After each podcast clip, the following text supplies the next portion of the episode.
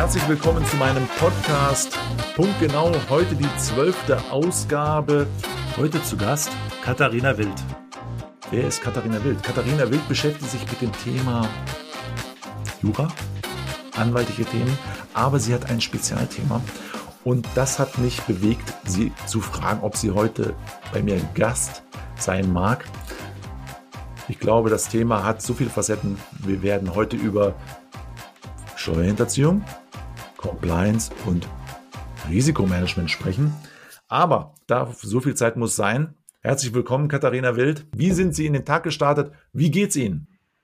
Ja, hallo Herr Fasadi. Ich freue mich äh, sehr, heute äh, hier bei Ihnen zu sein und ich bin gut in den Tag gestartet. Heute äh, werden wir in München zweistellige Plusgrade endlich erreichen. Und ich sitze hier mit meinem zweiten Tee und bin bereit für Ihre Fragen.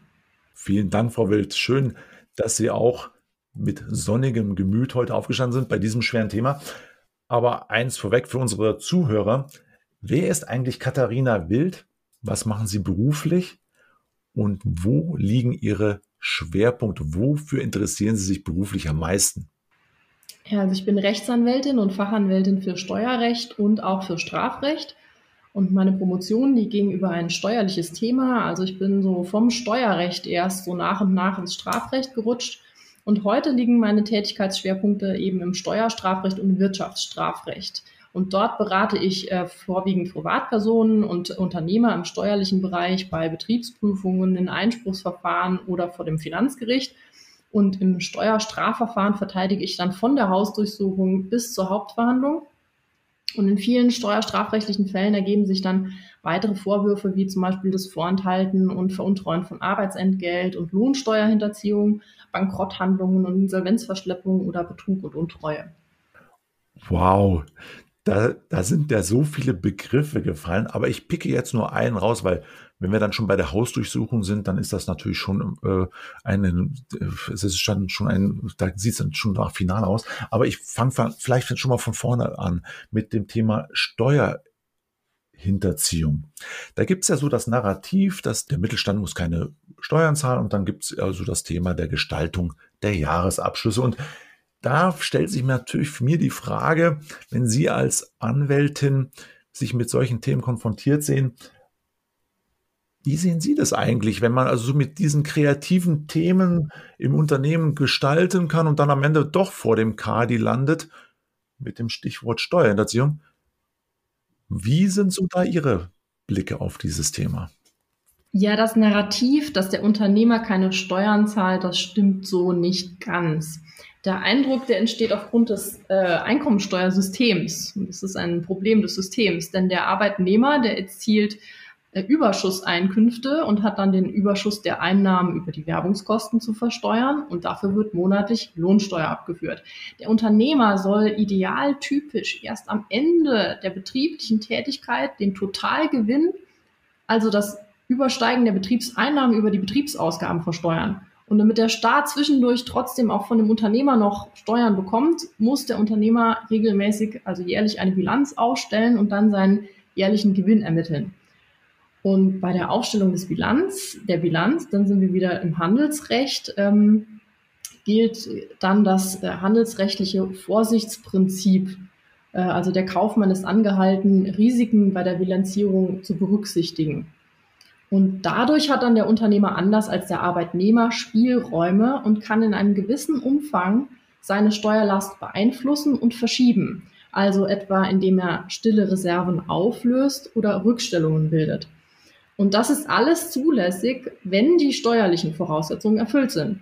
Und damit der Unternehmer später in einer Betriebsprüfung das alles auch durch das Finanzamt überprüfen lassen kann, ist es ratsam, die Gründe für die Ausübung von Bilanzierungswahlrechten auch zu dokumentieren.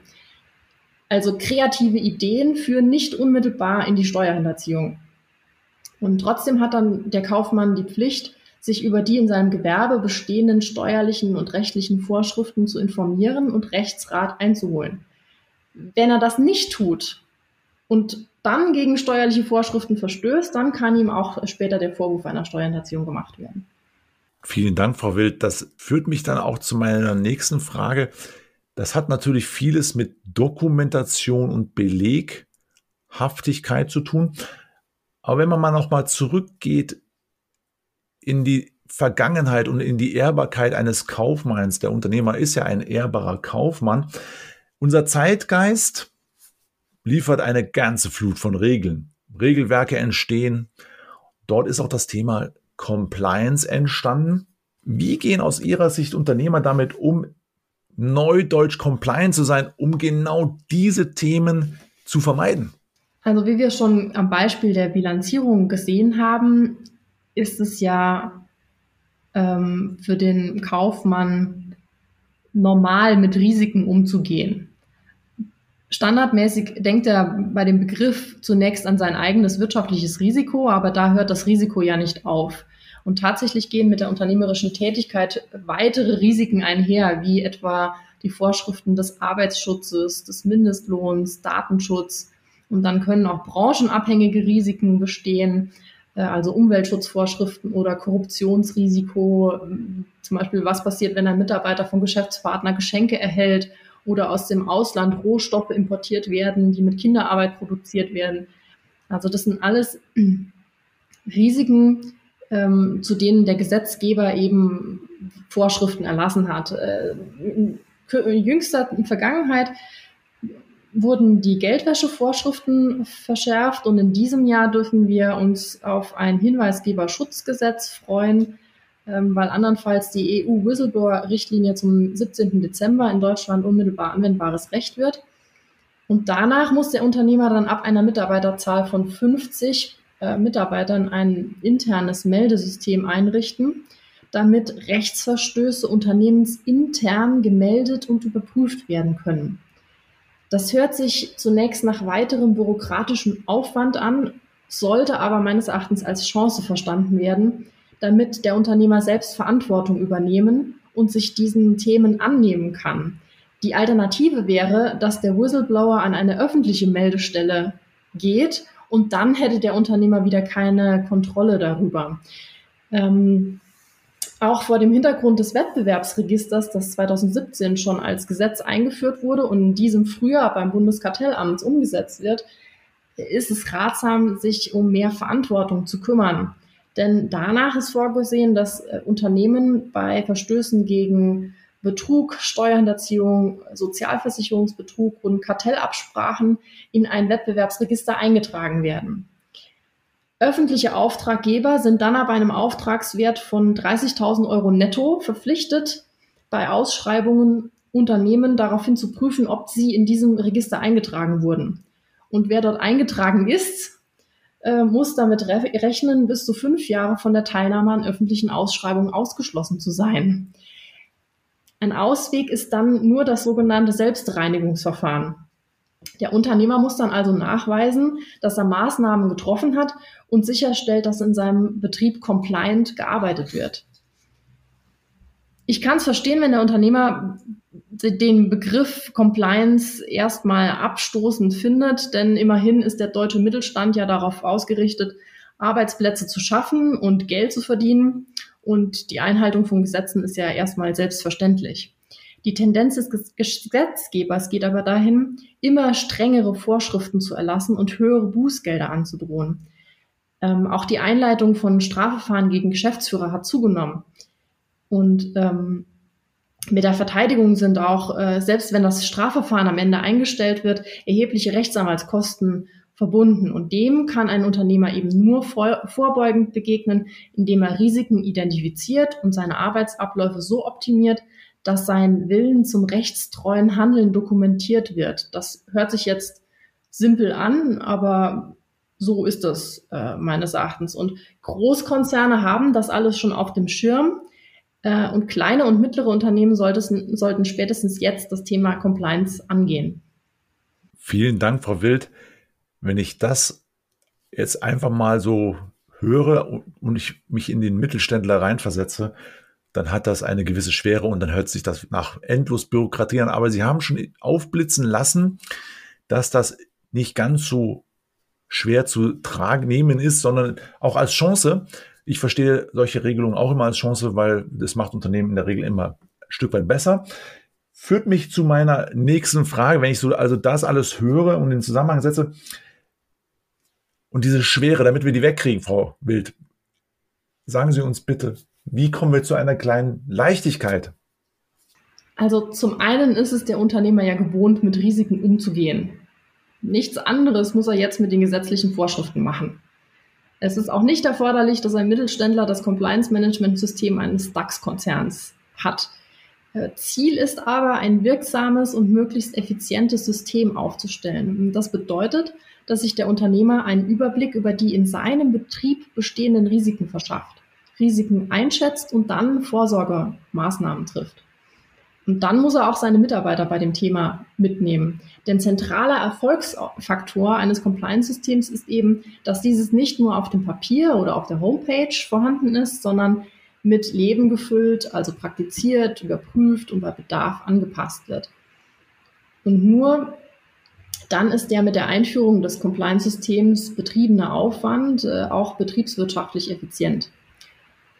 Und zum anderen wette ich, und das mag jetzt tatsächlich die Leichtigkeit oder auch die Erleichterung bringen, dass jedes System, jedes Unternehmen äh, mindestens einen Baustein eines Compliance-Management-Systems ja schon hat.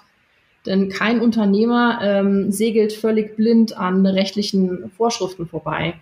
Äh, jedes Unternehmen mit Mitarbeitern hat sich schon einmal über die bußgeldbewährten Vorgaben des Arbeitszeitgesetzes zur Einhaltung der Höchstarbeitszeit Gedanken gemacht und sensibles Thema ist dort auch Entgeltabrechnung oder Beschäftigtenschutz im Fall von Diskriminierung.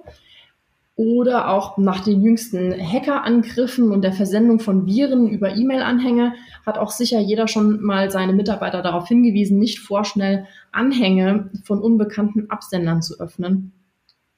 Und auch die Privatnutzung von geschäftlichen E-Mail-Adressen ist ja auch oft geregelt.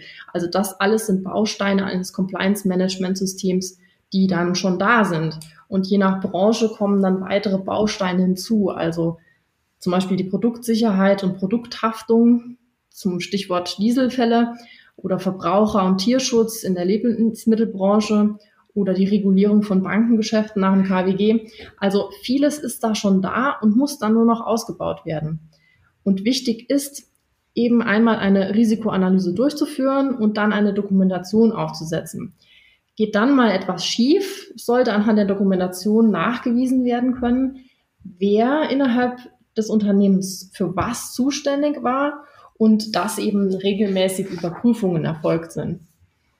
Ähm, Kernfrage bei der Sanktionierung von Unternehmen als Verbänden ist immer die Vorwerfbarkeit und also nicht nur ähm, abgestellt auf die handelnde Person, sondern auch des Unternehmens als Verband. Und in einem Fall, in dem es um Bestechung, Geldwäsche und Steuerhinterziehung im Zusammenhang mit der Lieferung von Panzerhaubitzen nach Griechenland ging, hat der BGH im Jahr 2017 auch festgestellt, dass ein Compliance-Management-System Bußgeld mindern zu berücksichtigen ist. Das bedeutet, dass diese Entscheidung zeigt, dass Compliance-Management-Systeme funktionieren, aber auch erforderlich sind.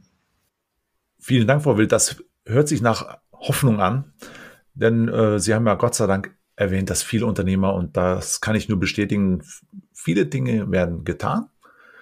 Manche Dinge vielleicht mit einem gewissen, ja, Verbesserungspotenzial. Aber grundsätzlich glaube ich, dass viele Unternehmer tatsächlich schon auch bereit sind. Nichtsdestotrotz braucht es in gewisser Weise eine kleine Kulturveränderung möglicherweise im Unternehmen, vielleicht hin zu mehr Mut, zu Verantwortung. Wie sehen Sie das, Frau Wild? Ja, den Mut anzupacken, den haben die Unternehmer ja bereits. Und äh, den gleichen Mut sollten sie auch beim Thema Compliance haben.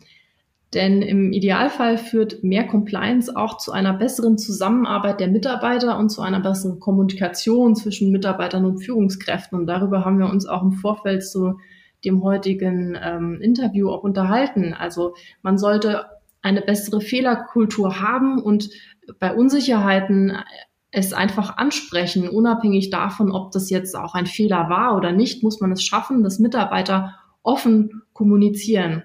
Und wenn klar ist, dass sich der Unternehmer kümmert und an Verantwortung übernimmt, dann schafft man es auch ähm, in der Belegschaft, diese Stimmung zu erzeugen. Und außerdem kann eine Kulturveränderung auch Wettbewerbsvorteile haben. Denn äh, gerade Geschäftspartner aus den USA, aber auch deutsche Konzerne fordern von ihren Zulieferern vermehrt äh, einen sogenannten Code of Conduct, also eine Unternehmenskultur, wonach sich das Unternehmen zur Einhaltung rechtlicher Standards verpflichtet. Und das kann auch ein Wettbewerbsvorteil sein. Das klingt gut. Führt mich zu meiner letzten Frage mit einem kleinen Blick auf die Uhr. Frau Wild, was sind so die Lessons learned aus Ihren letzten Jahren mit dem Thema Steuerhinterziehung, Compliance, Risikomanagement? Wo wird da die Reise wohl hingehen und was geben Sie uns und den Unternehmern mit auf den Weg? Also wo die Reise aus Sicht des Gesetzgebers hingeht, ist relativ deutlich. Derzeit ist ja noch das Verbandssanktionengesetz in der Pipeline. Es ist unklar, ob das noch in dieser Legislaturperiode verabschiedet wird, aber fest steht jetzt schon, dass Unternehmen als Verbände für ein Fehlverhalten ihrer Leitungspersonen sanktioniert werden sollen. Und nach dem Gesetzentwurf steht auch fest, dass Compliance im Unternehmen zu Strafmilderung führen soll. Dann haben wir das Hinweisgeberschutzgesetz, das die Arbeitgeber in die Pflicht zwingt und dann erforderlich macht, dass interne Meldestellen für Fehlverhalten eingerichtet werden. Und wie man es dreht und wendet, wird in Zukunft kein Weg an Compliance vorbeiführen. Großunternehmen haben das bereits gut auf dem Schirm. Kleine und mittlere Unternehmen sollten sich vor Augen führen, in welchen Bereichen in ihrem Unternehmen konkret Risiken bestehen. Diese Risikoanalyse ist der erste Schritt in die richtige Richtung. Ideal wäre es dann, wenn ein Compliance-Verantwortlicher benannt werden würde, der einen Plan hat und das dann an die jeweiligen Personenkreise im Unternehmen kommuniziert. Und im letzten Schritt ist die Kontrolle entscheidend. Compliance sollte eben keine Sonntagsrede der Geschäftsführung äh, sein, sondern im Unternehmen gelebt werden. Und das ist schließlich das Ziel. Äh, Hilfestellung bei der Implementierung von Compliance-Management-Systemen bekommen äh, Mittelständler bei Rechtsanwälten, klar, Wirtschaftsprüfern oder Unternehmensberatern, aber auch bei den Industrie- und Handelskammern oder bei ihren Wirtschaftsverbänden. Super, vielen Dank, Frau Wild. Also das war heute ein schweres Thema, was wir, glaube ich, mit Leichtigkeit genommen haben. Was nehmen wir mit? Es ist viel zu tun, packen wir es an und ich glaube, mit der entsprechenden Unterstützung, dann klappt das auch, weil wir haben ja keinen unbearbeiteten Acker, sondern wir haben ja schon etwas drauf und deswegen können wir da, glaube ich, ganz gut starten. Also ganz, ganz herzlichen Dank, Frau Wild, fürs Dabeisein und ich hoffe, es hat Ihnen ein bisschen Spaß gemacht. Vielen Dank, Herr Fasadi. Gerne. Bis zum nächsten Mal. Tschüss. Das war wieder eine Folge von Punkt Genau. Sie können Punkt Genau auch abonnieren bei Spotify oder iTunes. Schreiben Sie mir doch eine positive Bewertung. Ich freue mich. Bis zur nächsten Ausgabe. Tschüss.